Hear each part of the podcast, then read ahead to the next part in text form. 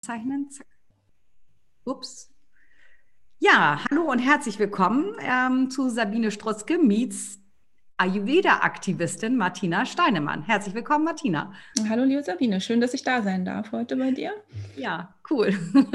Du bist die Erste, die ich interviewe. Ich habe mir das ja so ein bisschen an die Fahne geschrieben, dass ich die Menschen, die mich tief beeindrucken, interviewe und mit denen einen Podcast, Videocast mache und das dann später sozusagen auch auf meine ganzen ähm, Instrumente in YouTube und Website und was weiß ich was und natürlich du auch.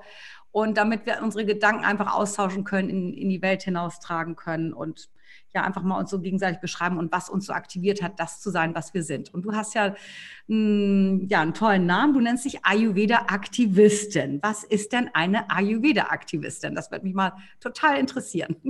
Ja, Ayurveda-Aktivistin. Ähm, es war ein langer Weg dorthin zu dem Namen, ähm, weil so auch so ein bisschen so ja, Vor, Voreingenommenheit mitspielte, was Aktivistin ja eigentlich bedeutet. Ähm, es ist ja immer jemand, der sich ganz intensiv für irgendeine, meist ist es eine politische Sache einsetzt. Ähm, aber für mich ist halt Aktivistin auch eine andere Definition. Ich tue das, was ich möchte, wofür ich, ähm, wozu ich Lust habe, ähm, was ich, wo ich was bewegen will. Und bei mir ist es halt wirklich ähm, einmal ähm, Gesundheit auch in, in die Welt zu tragen und den Ayurveda auch in die Welt zu tragen, ähm, aber auch wieder ähm, aktiv zu sein für, für die Tiere. Also wir leben in der mit der Natur, wir leben in dieser Welt, wir sind ein Teil der Natur. Und ähm, dazu gehört es auch, dass wir uns darum kümmern, um unsere Umwelt und mit den Lebewesen, mit denen wir zusammenleben. Und dafür setze ich mich halt auch ein. Also mir sind Tiere sehr wichtig, auch das Wohl der Tiere. Ähm, daher auch, jetzt kommen wir gleich später noch drauf, ähm, Ayurveda für Katzen und Hunde ähm, ein paar Infos zu geben. Was verraten. ja. so, ähm, und ja, und das ist mein, mein Steckenpferd. Also Ayurveda ähm, Mensch, Ayurveda Tier, ähm, Natur, alles in eins. Und dafür setze ich mich ein, dass das wieder alles ähm, zusammenpasst. Und das ist für mich eigentlich ähm, aktiv, aktiv zu sein, die Aktivistin zu sein, die sich um diese Dinge kümmert. Ja, das ist ja das, was mich so tief beeindruckt hat, dass du eben äh, eine Ayurveda-Aktivistin eben auch besonders für Tiere bist. Also Ayurveda kennen wir ja so für den Menschen, aber eben, dass das eben auch bei Tieren geht, also das finde ich ganz spannend, aber da wollen wir vielleicht gleich nochmal drauf eingehen. So, meine andere Frage wäre, warst du schon immer Ayurveda-Aktivistin oder wie bist du eigentlich dazu gekommen? Erzähl mal. Ja, also war ich noch nicht. Also ich bin jetzt seit ja, gut gefühlt ähm, zwei Jahren jetzt mit dem Ayurveda, fast drei Jahre mit dem Ayurveda verbunden. Ähm, ich bin zum Ayurveda gekommen, eigentlich mehr durch Zufall. Ähm, vielleicht hat er mich auch gefunden, ohne dass ich es gemerkt habe. genau.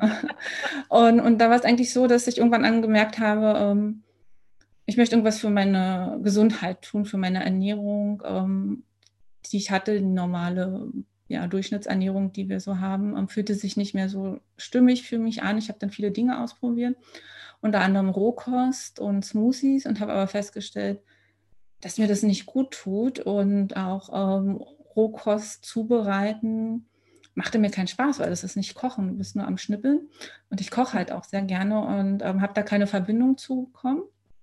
Und so war ich halt auf der Suche und dann ähm, fand halt in meinem Yoga-Studio, wo ich immer hingegangen bin, ähm, einen Workshop zu Ayurveda statt. Also ich habe über Ayurveda schon ein bisschen was durchs Yoga kennengelernt.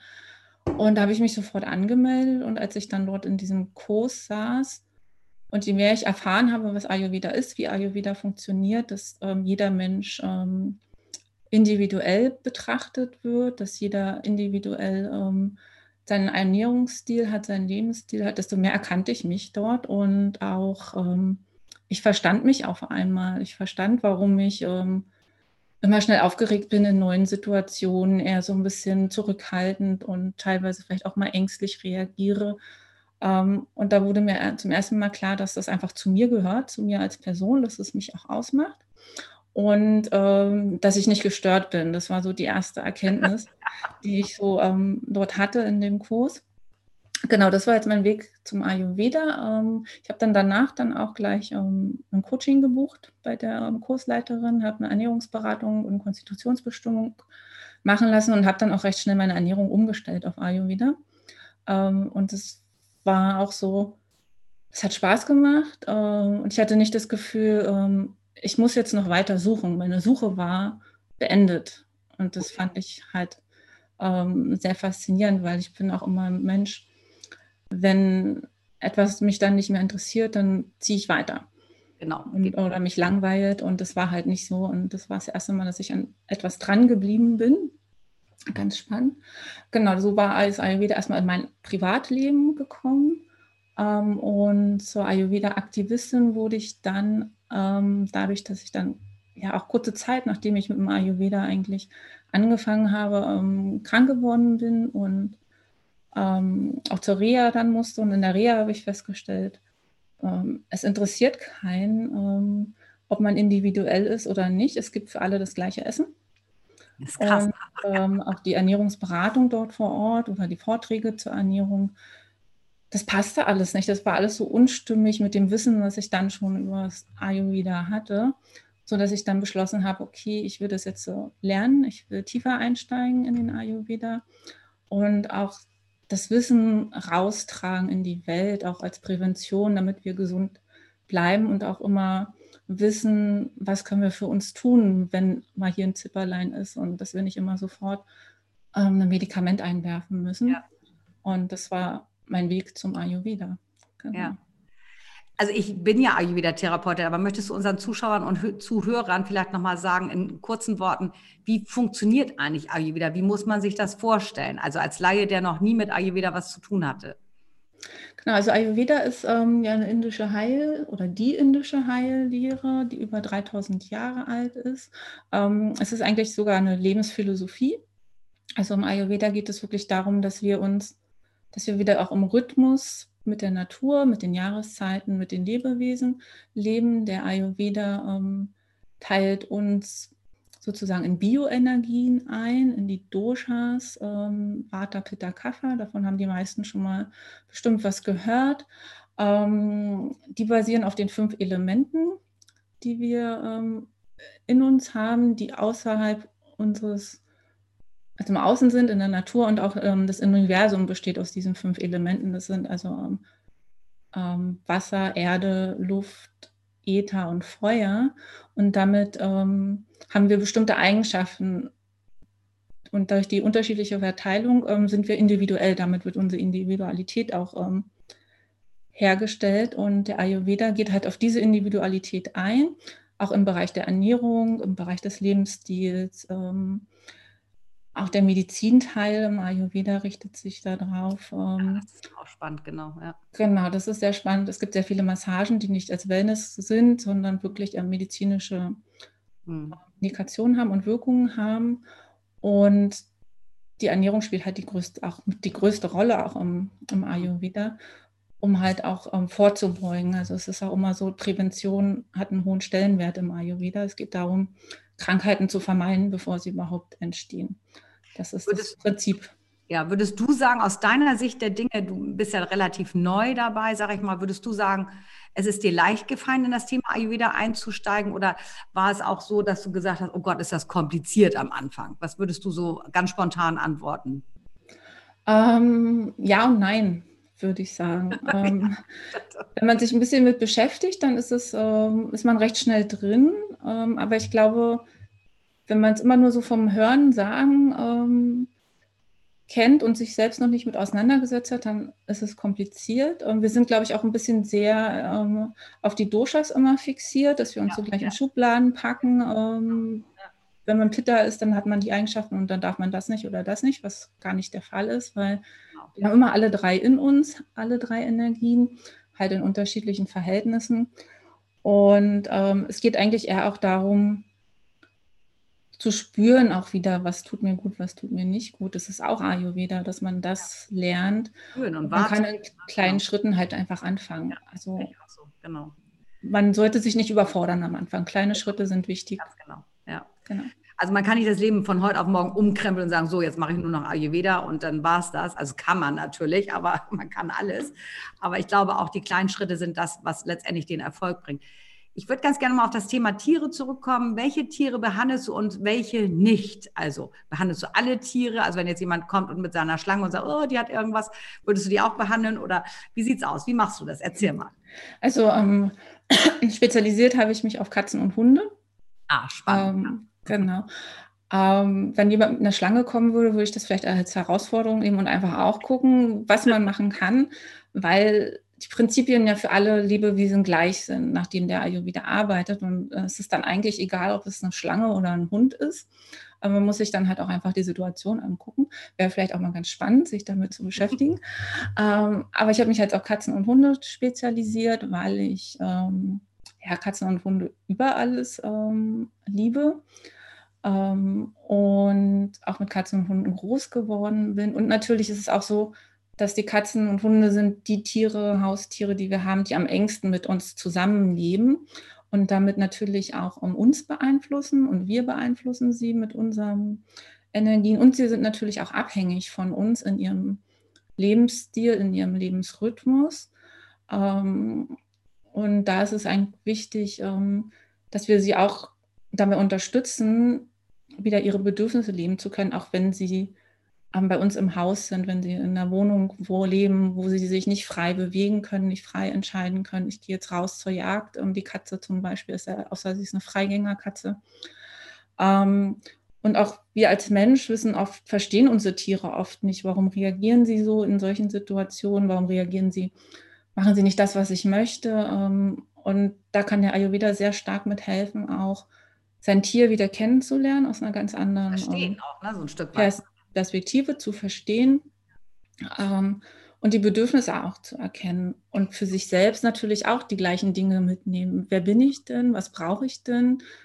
Ähm, und das zusammenzubringen mit den Tieren zusammen, also dass auch diese Mensch-Tier-Beziehung, die wir ja haben, viel intensiver wird und auch ähm, stressfrei wird, weil oft ähm, sind wir doch ein bisschen teilweise gestresst von unseren Tieren, weil sie vielleicht nicht das machen, was wir gerne möchten, was daraus resultiert, dass wir sie vielleicht manchmal nicht verstehen, ähm, was sie uns sagen möchten. Und da möchte ich ansetzen, einfach auch den Menschen helfen, ihre Tiere zu verstehen und den Tieren helfen, dass ihre Menschen sie verstehen und dass einfach ja, ein tolles Team dabei rauskommt. Ja, cool. Genau. Und was ist mit uns Menschen? Ist da auch ein Zusammenhang zwischen uns Menschen und unseren Haustieren? Das hast du ja eigentlich im Grunde genommen schon so ein bisschen eben erklärt, den Zusammenhang. Ähm, würdest du sagen, dass der Mensch sich auch das passende Tier aussucht? Also als Beispiel, ich nenne jetzt mal ein Beispiel aus dem Ayurveda, ich bin eine Pitta-Frau, suche ich mir dann automatisch immer Pitta-Hunde aus? Oder würdest du sagen, das ist jetzt ein Zufall? Also ich glaube ja nicht so sehr an Zufälle mehr und meine mhm. Hunde waren eher so Pitta-Typen. Ähm, würdest du sagen, ja, das kann schon sein, dass man sich das auch aussucht oder ist das vielleicht einfach nur ein Zufall? Ähm, nee, es ist teilweise so, dass man sich schon, da ist wieder so dieses Thema Gleiches zieht Gleiches an, dass man sich schon ja. das aussucht, ähm, was die gleichen Eigenschaften hat, was den gleichen Charakter hat, ähm, was funktionieren kann auch ähm, oder gut mhm. funktioniert, aber es, manchmal ist es auch einfach besser, ähm, als Pitter-Mensch vielleicht einen ähm, Waterhund zu haben oder eine Waterkatze, weil und für das Tier auch wieder, weil die Bedürfnisse sind unterschiedlich, aber jeder braucht auch so ein bisschen, so ein Pitter ist ja ähm, auch sehr forsch, sehr ehrgeizig, immer ähm, kann auch manchmal ein bisschen polterig mhm. sein. Ähm, und so, eine, so ein Vata ist eher der ein bisschen ruhigerer, der ein bisschen mehr Schutz auch braucht, der ein bisschen ängstlicher ist, aber trotzdem auch ein bisschen Führung und an die Hand genommen werden möchte. Ähm, und da ist so ein Pitta natürlich wieder passend zu einem Vata, weil er den mitnimmt. Und der Vata ähm, nimmt aber den Pitta ein bisschen zurück in seiner ähm, Ungestümheit, die er manchmal an den Tag legt. Und deswegen sollte man sich auch genau überlegen, was, was man möchte. Möchte man es einfach haben? Nimmt man ein Tier, was die, die gleiche Konstitution hat? Spannend, ähm, ja. Das, also ja, die, die natürlich überhaupt keine Ahnung haben jetzt von den Konstitutionstypen, werden wahrscheinlich sagen, hm, aber dann können sie ja gerne mal nachlesen, das ist ja nicht das genau. Problem. Aber das ist eben tatsächlich das Spannende, dass, äh, wie du schon sagtest, vielleicht gleich, ich habe mich immer gewundert, warum ich immer die gleichen Hunde habe, also vom Charakter her. Heute weiß ich das, seitdem ich dich kenne. Und das finde ich ja. schon echt spannend, dass da auch sehr viel Ähnlichkeit ist. Kochen ist ein großes Thema im Ayurveda. Und was genau hat das mit dir gemacht? Also du hast das vorhin schon so ein bisschen eingangs gesagt dass dir das gerade so wichtig war, das Kochen viel mehr als Rohkost jetzt zum Beispiel, zum Beispiel zu essen. Was macht Kochen mit dir oder warum ist Kochen so wichtig im Ayurveda oder für dich? Erzähl mal. Ähm, Fange ich erstmal bei mir an. Also Kochen ist für mich wichtig. Ähm, es ist Entspannung.